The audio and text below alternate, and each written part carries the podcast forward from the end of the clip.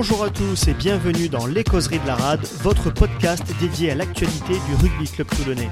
Aujourd'hui, une émission un peu particulière puisque nous passons 40 minutes en compagnie d'une véritable légende du RCT, Joe Van Niekerk. Cette version sera en anglais sans aucun doublage pour que vous puissiez entendre les mots exacts de Joe. Vous pouvez également retrouver une version française postée en même temps sur les plateformes de streaming. Bonne écoute We're really happy to get this call with you, this discussion. Mm. Uh, we, we prepared the question. We, we tried to resume what we could uh, um, question you about. Uh, first one, do you still live in Costa Rica, Joe? Um, yes, I, I, am living in Costa Rica at the moment, though I'm out in South Africa. Yeah. So I came out to visit South Africa. Uh, my farm in, in Costa Rica is actually for sale. Okay. Yeah. Is, so is it I'm, uh, I'm, Rama Organ- Organica? Yes, it's okay. it's uh, it's Rama Organica. Yeah, it's so it's in a process of of sale at the moment. Okay. Um, so I just came out to South Africa to look for opportunities and to feel and to see what's possible. Okay, so your, your next project is coming back to South Africa. You do the Costa Rica is a past story, I would say. For now, for now, I'm not hundred percent sure where yet. Uh, maybe even in Toulon. this will this will be maybe a question, a good question for you at the end of the call. but I need to my fr- I need to get my French back because I was I, I since since I speak so much Spanish, um, I lost a lot of the French. And when French people came to visit me in Costa Rica, I've been speaking Spanish the whole time. So so to speak French sometimes it, it it's difficult, but um, when I was obviously when I was in Toulon, I was I was fully wanting to be integrated into into being French, you know. Mm. And on your Instagram profile, I saw Total Comeback too. Is it a project you are involved in? Yes, so that's an ex-player. Um, his name is uh, Trevor Hall. He played for Biarritz for I think about five or six years. Um, and we I've been working with him. It's, it's specifically for injured players um, and injured players coming back from injury. So I've been uh, being kind of a mentor with him on that uh, channel, on on that program. Um, he designed a six-week program for players coming back from injury, or actually any sports people coming back from injury. Um, and what's so beautiful about it is that he studied uh, psychology after his rugby career.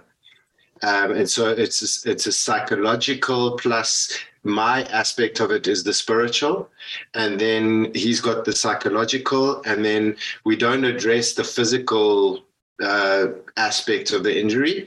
We just look at, you know, how these play, how are these athletes doing related to their mood, related their motivation, um, their happiness, um, how they're feeling in the process, and then uh, there's there's there's the six week program which it's like designed with meditation, uh, journaling prompts, um, a whole range of different exercises for them to do through the process, and then me and him would would help those players through the six six week process to mm-hmm. be mentor, and then also he does um, a psychology session with them each week for the six week process.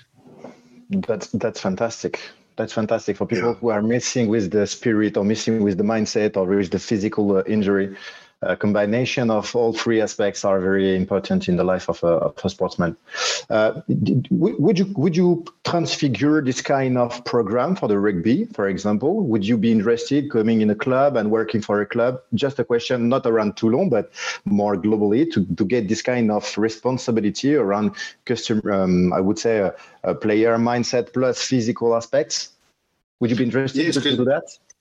Yeah, I think I think it's you know I think it's an incredible program, and why I think so is because um, it addresses the full pr- full process of a comeback from injury. So it's it's as you said, it's looking at your mindset, it's looking at your spiritual life, it's looking at your yeah. the physic physicality not so much, but but you know we must we must all know that when you're at a club, the club will look after your you know your physical injury you'll get the best treatment you'll get all the attention you need for your injury.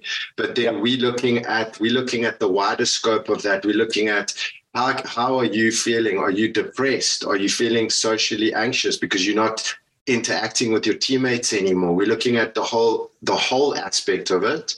And then what we what we've seen with injury is that when when those those things are taken care of the psychological aspect spiritual mental all of these things are taken care of then the injury has a has a quicker time to you you, you recover more more quickly in your process. So we feel it's it's invaluable for any club that that would want to invest in something like that for their players. Sure. Um, but obviously, there's other constraints. There's budgets. There's different things. But but most definitely, we we've we've been uh, we've been meeting up with individual people at this point in time. I know Trevor. He's been pushing it quite a bit with the clubs here in South Africa um, okay. with you know Western Province.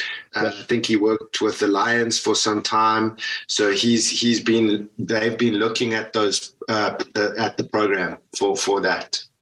You know, my my next question was about. Um, when you were on the field, you were a, a huge competitor. You were always motivating your team. Uh, we all remember when you uh, enter into the field, you punch your heart with the flag of Toulon. Uh, you are a real leader. How do you feel after all these years of hard competition to go to a cooler cooler life now? Do you miss the competition? Yeah when you say that my whole body goes vibrating because i i when i watch some of the old clips from back in the, the time when we were playing when i was playing it gives me goosebumps because it was such a thing you know to to be able to play for toulon first of all to play to play at Toulon with the the, the passionate the, the the amount of passionate support there. And the people are like they they love their rugby so much and they love their team in Toulon. And it's like it's such a thing. It's such a passion to be able to play for that for that club. Like it was one of the biggest things in my life like of this life you know um to play for Toulon and to die for your for your teammates. So yeah, I, I feel I feel it was so much more than just a game, you know. Mm. Um, and I, and I, like the the teammates that I had in Toulon, they'll be my mates for for my life, you know. Um, and I'll always be connected to them no matter what. Um, and and yeah, just I think when you when you're in those moments when you when you're playing for a team and you're so invested and you just give everything that you've got your heart, blood, sweat, tears, everything you don't really think about the future at all. Mm. And so when I when I came out of rugby, um, I obviously got to a point in my life where I I needed a big change. Um, you know, potentially being in a in in in that kind of sport for that period of time for 13 years i think i played professionally but towards that end of my career i wasn't in the you know in the mix anymore so let me answer your question because i'm going quite a bit of a tangent here but to answer your question around how did I, how do I feel now when I see it? Yes, of course. Um, when you've when you've channeled your energy so much into something and it's such a passion for you i think it's hard for for for every professional sportsman when they come to the end of their career because you know what do you replace that with that passion? You know and so that's the question. I think to be able to find something in your life that you are as passionate about will be difficult because it takes up every molecule of your body and every bit of your time and and so much sacrifice that when you get to the end it's like oh now what you know? So so yeah I, i've had my journey in costa rica for the last six years and um, I, I have found other channels where i can use my energy well and um, to the to the level of being in war with other men and fighting for a, in a sport you know it's it's very unique so to to to recapitulate or to create that same kind of energy is quite difficult i think unless you were doing another physical game or another physical sport um, but yeah, that's that's been the thing is to really find what are you, what else are you passionate about? What else do you want to leave here this in in this life? You know, so so there's a few things for me which I love. Like I, I love helping people. I love supporting them on their journeys. Um, I like helping them wake up to the truth that they are. Uh, like I've been doing a lot of healing work myself on a lot of a lot of deep uh, deep work, uh, inner work for the last like eight years since I stopped playing. So I work in I work in these purifications. They're called a, it's called a Temazcal.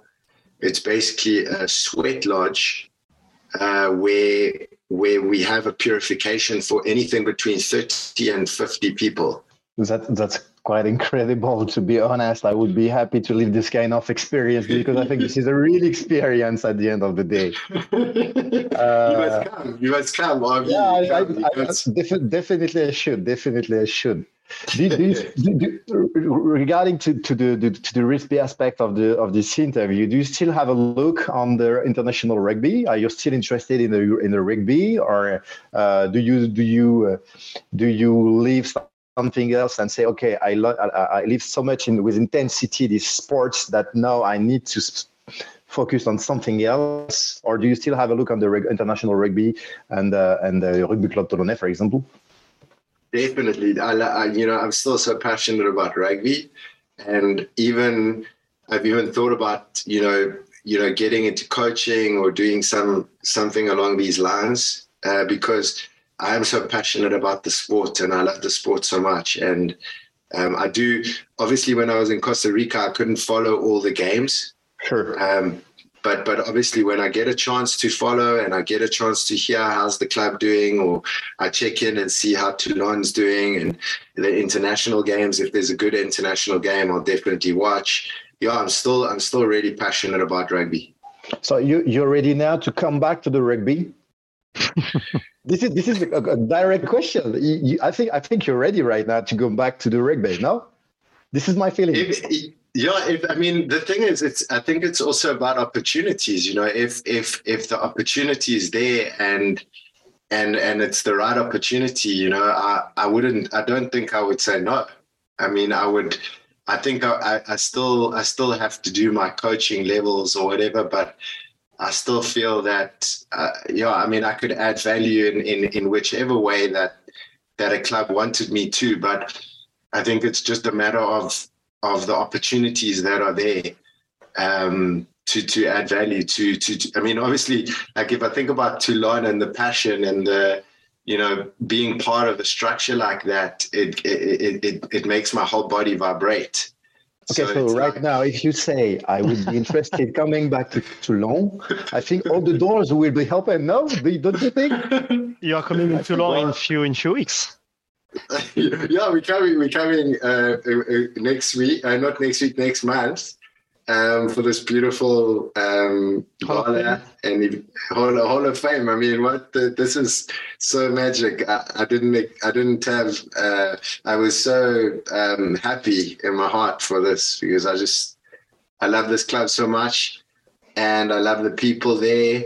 They were so good to me. Everyone was so good to me, and and my teammates. I mean, just such a such a beautiful thing. I mean, I haven't seen any of the. I haven't seen most of the guys. You know, I haven't seen Matt Giteau. I haven't seen Carl Hayman. Um, a lot of the players that played, I haven't seen them since then. So like almost like eight years, seven years, because everyone's been doing their own thing in their own countries and away. You know. You know, we asked the question to Mourad Boudjellal. I think this was two weeks ago. Uh, would you, uh, Mourad, would you will you try to set up a, a, global meeting with the team in 2014 team, for example, for the for the uh, Bouclier plus uh, the the European Championship? And he was yes, we should definitely do this kind of uh, team meeting right now, 10 years after the these these, these titles. That would be incredible. I mean, I, as I said, like the, the idea of coming back just to just to meet everyone and to see all these faces again and to to reconnect. I think it's so valuable just to to connect with with everyone and and and see everyone again and and then talk about reminisce about all these beautiful moments that that we shared. Uh, Joe, I know you are very humble, but do you realize the importance of the footprint you left in this club in Toulon? Do you realize maybe when you see you are in the Hall of Fame, there are very, very few players of this period, of the Mourad Boudjellal period? Do you realize how important you were in Toulon? Yeah, I mean, once again, you know, it vibrates everything because, um, because as you say, I saw, I think it was Bakkies Botha and Tana Umaga, and then I think of all these players that played in Toulon. It's like the best players in the world. So to be able to be selected there and to be, to be to be just uh, honored for that period of time for me was it's it's incredible because I you know obviously to see the players that were that were playing over that period of time, um, and I'm sure more of them will come into the Hall of Fame at some point. But just it was yeah just to be selected this first time meant so much, and I think it also it also just made me it made me feel really happy because because of everything. Maybe the ending of my career in Toulon, you know, I was kind of a little bit in the back background because I wasn't starting towards the end. And mm. so I was still like part of the team, but I was kind of taking more of a back seat.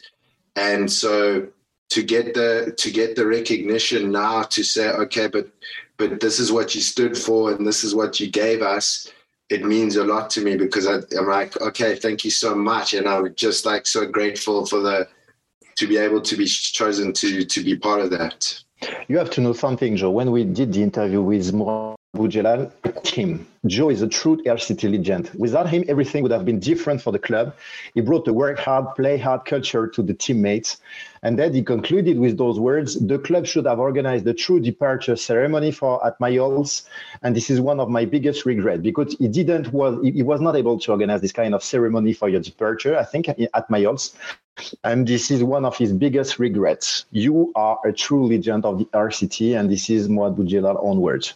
Yeah, he's he's he's he's a he's a legend too you know, because honestly, I think a lot of people gave him a lot of um, uh, what's the word like a lot. Um, people said a lot, right, at stages mm-hmm. through his process at Toulon, but like I, I I respected him so much when I was there, and for him actually to give me the opportunity uh, to be able to play and especially that first season, you know, the first season of of playing. Um, we were like, I think we were 12th and we were very low on the log. And then they moved me and they put me in captain. And then things started to shift and things started to change. But I think that his passion and his desire, and then also his him wanting to win trophies and and and to to go to to do anything to do that, I think was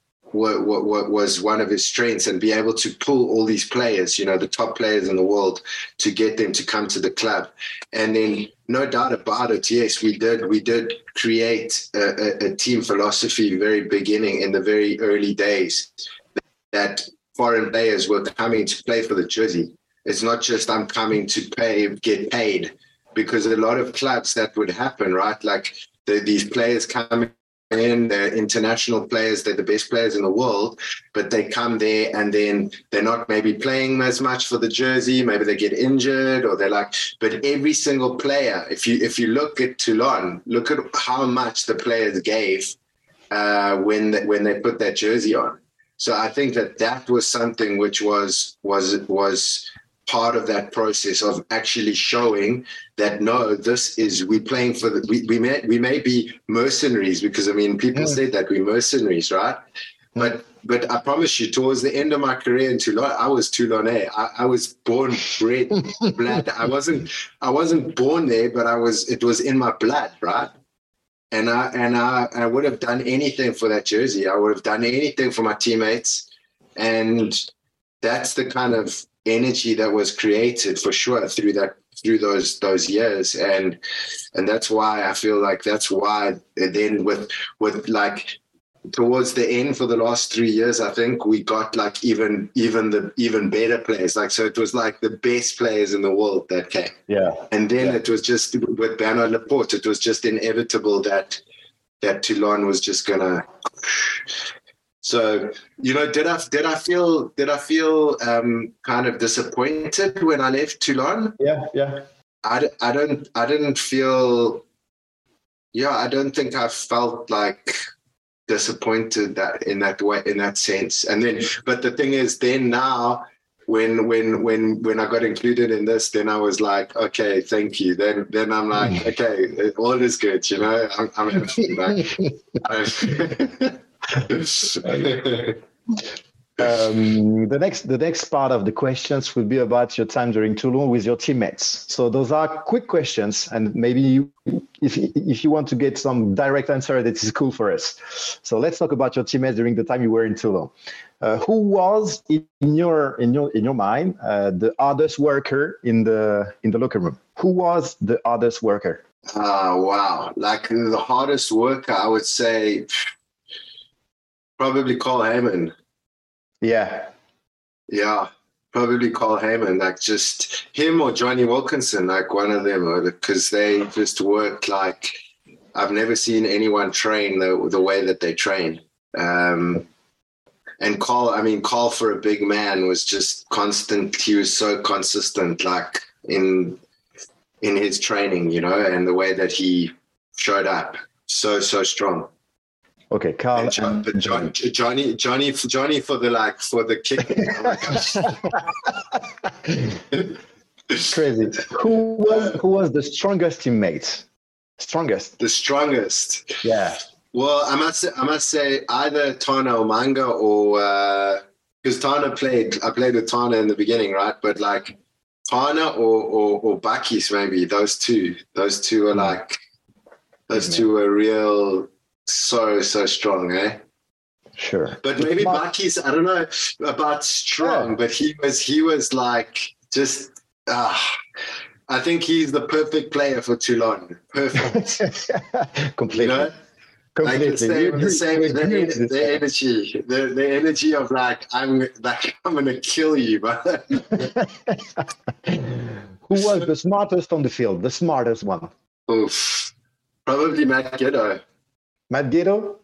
Matt Giteau, yeah, the smartest for skills and just like yeah, Good. no, so The funniest one. The funniest one. The funny guy in the room. The funny guy. Yeah.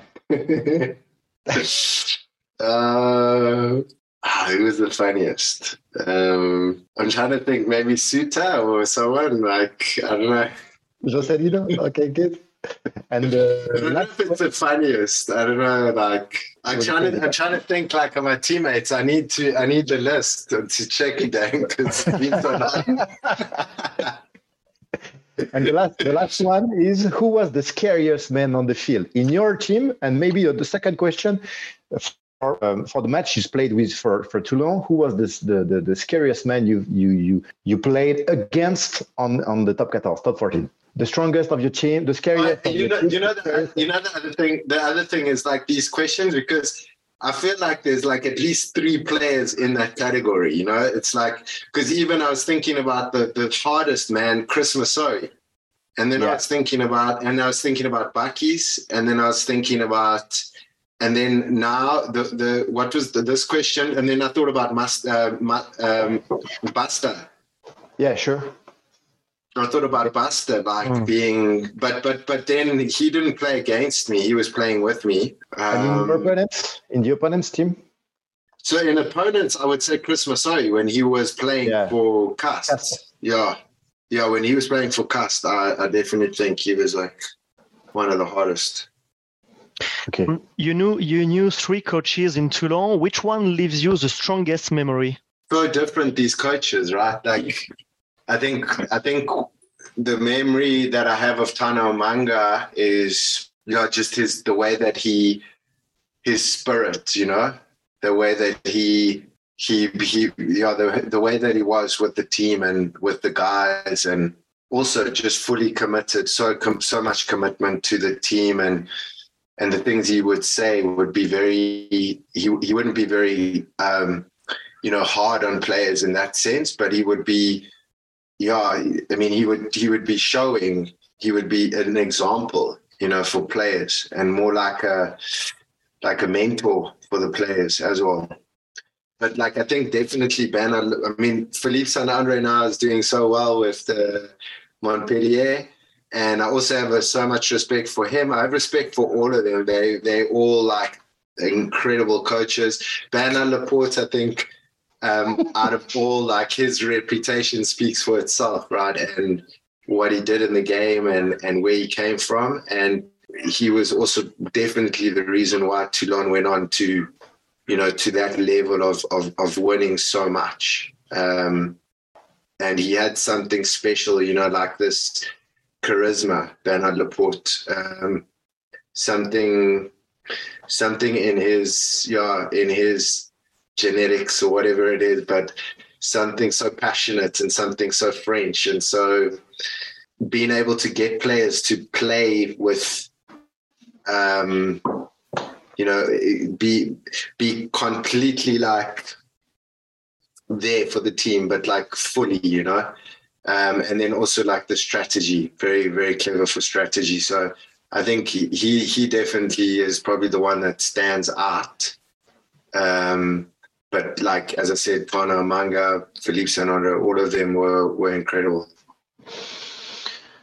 Thank you, Joe. Quick question about general rugby. Uh, World Cup is coming very soon. Uh, who do you think will be the winner, and who do you think is the main challenger at the moment? So I didn't see the last um, Six Nations game. Yeah, France won. France beat. France is in second position. We still have one game to play in uh, on Saturday, but France is in second position because we lost against Ireland. Ah, yeah, okay, yeah. So, so I'm gonna have to say probably because South Africa won the last World Cup, and because they, they because of their form, they they've been in, in still in good form, right? Like the last year, leading into this World Cup. So, I think for me. Um, they're definitely up, up there. But then again, let's look at the, the, the, the pools, which I find is kind of interesting because it's true to say that on the one side we have Australia, and on the other side we have New Zealand, Ireland, South Africa, France, right? Mm-hmm. So we, we've we've got the four best in one, and we've got Australia on this other side with I think England. So if you look at that, that's what I don't understand, even in sense of like the selections. Because if you look at the World Cup soccer, the seeding, everything was was perfectly designed to get those two teams in the final. Okay, yeah. probably like so. It just seems strange for me how how the how they do the seeding because if you look at it, how can the four best teams in the world be in one side of the the competition? So that's interesting for me because that means that only one of those or two of those teams could potentially get through, if I'm not correct. But but like so, South Africa, New Zealand, France, and Ireland, um, if they're playing each other in the pool games, um, what does that mean for you know for the, for for for any of those teams going through? Maybe mm-hmm. only two of them will go through to the final stages. So that's where I'm a little bit like, but I think that, yeah, I definitely think South Africa, Ireland, those two are the favorites. Um, depending on, I'm not sure their their positioning in the pool games, but um, and then I would say Fr- France. I like France because they it's their it's their home country, right? Um, and then yeah, that's it for me. Okay, good, good. And in the current in the current South African generation, who do you identify as as your true heir of uh, of a Joe Van Niekerk in the front line? Who is your true heir in the front in this generation? Who? Say that again, brother. Sorry. Who is your true heir in the third line of South African generation right now? This guy uh, play like me. This guy seems to be in the same spirit as I was. Um, it's hard to say because, yeah, it, it's a different cut. They, some of them have got different style in some way. I mean, mm-hmm. Vermeulen, he's still like he played for Toulon. Yeah. he was one of the hard men as well. I didn't play with him, but he he's still he's still around. I can't believe it. He's if he goes to the World Cup again and he's won the World Cup, that will be huge.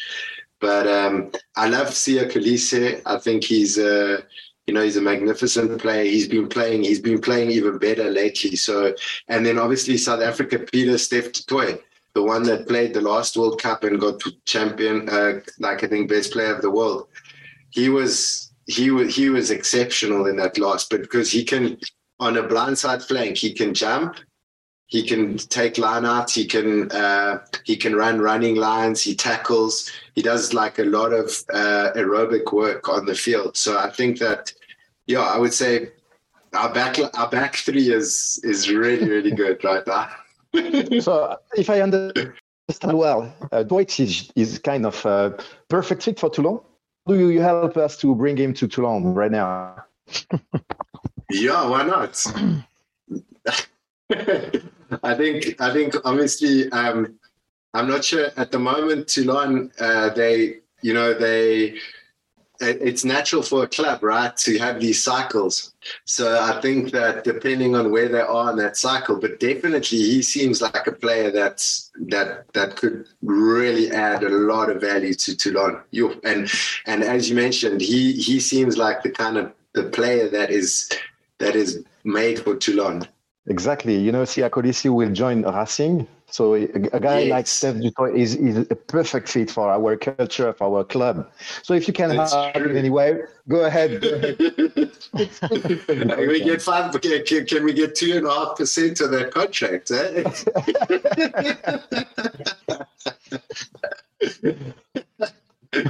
um, I have one uh, one last question. With all your experience, what advice would you give to a young aspiring RCT player who want to to make it to the professional level? Yeah, that's a that's a that's a a good question.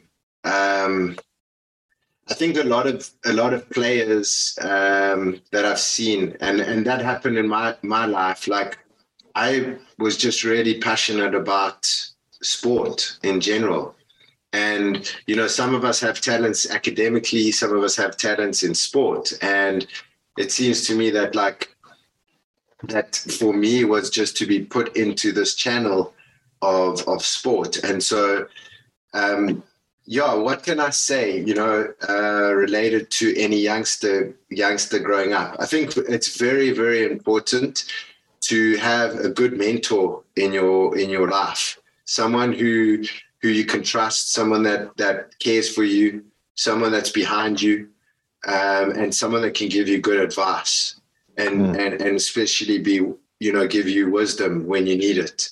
Um, because it's, it, you know, sport, sport has that ability to, you can be, you can get, you can get to the top and feel lonely. But if you have people around you that, that love you and care for you and want the best for you, uh, then uh, it, it helps a great deal. So, yeah, so obviously from a physical aspect, the working hard, you know, hard, work hard, but be smart. Um, I think that's also another thing. And what does that actually mean? Okay, well, we can work hard, we can get bigger, we can get stronger. But I would also say to any young player growing up, don't uh, listen to what other people say. If you have an ability to to be ag- ag- agile and fast, and you have a lot of skills, then don't necessarily go out and try to be the strongest guy on the field. Use your strengths. You know, you can get stronger. Obviously, as you grow and you get older, you'll get stronger. But I think that um, one thing I want to share is that if you have certain abilities, um, as I mentioned, say you fast, you agile, you can step, you've got good hands, then focus upon that. Make that the best you can possibly make it. And um, same can be said for someone who's strong.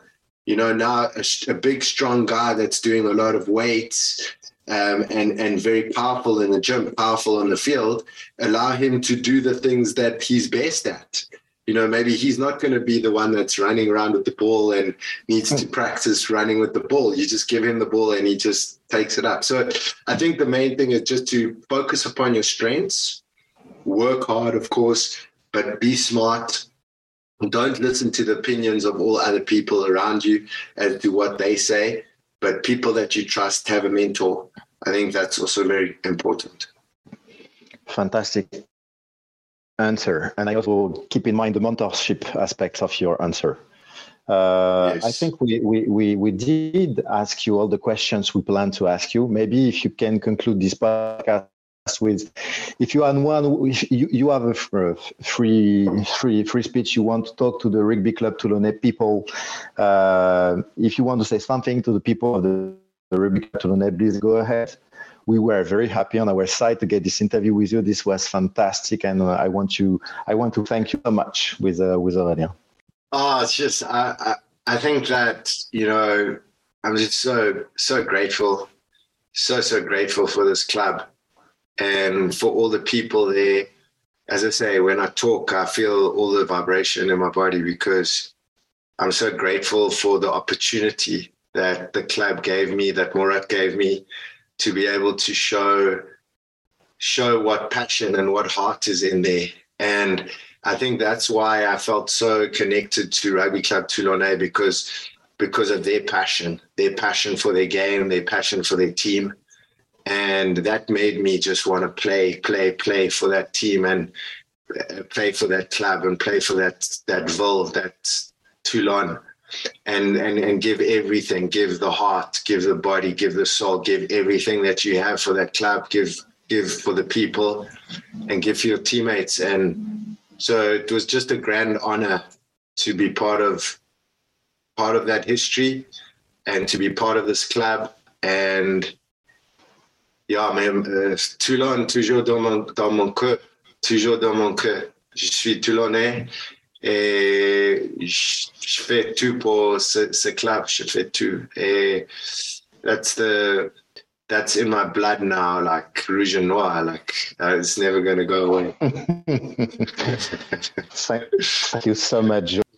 Hey, thank you so much to you both as well. I appreciate this podcast that you're doing and um, I appreciate you both as well. Thank you so much.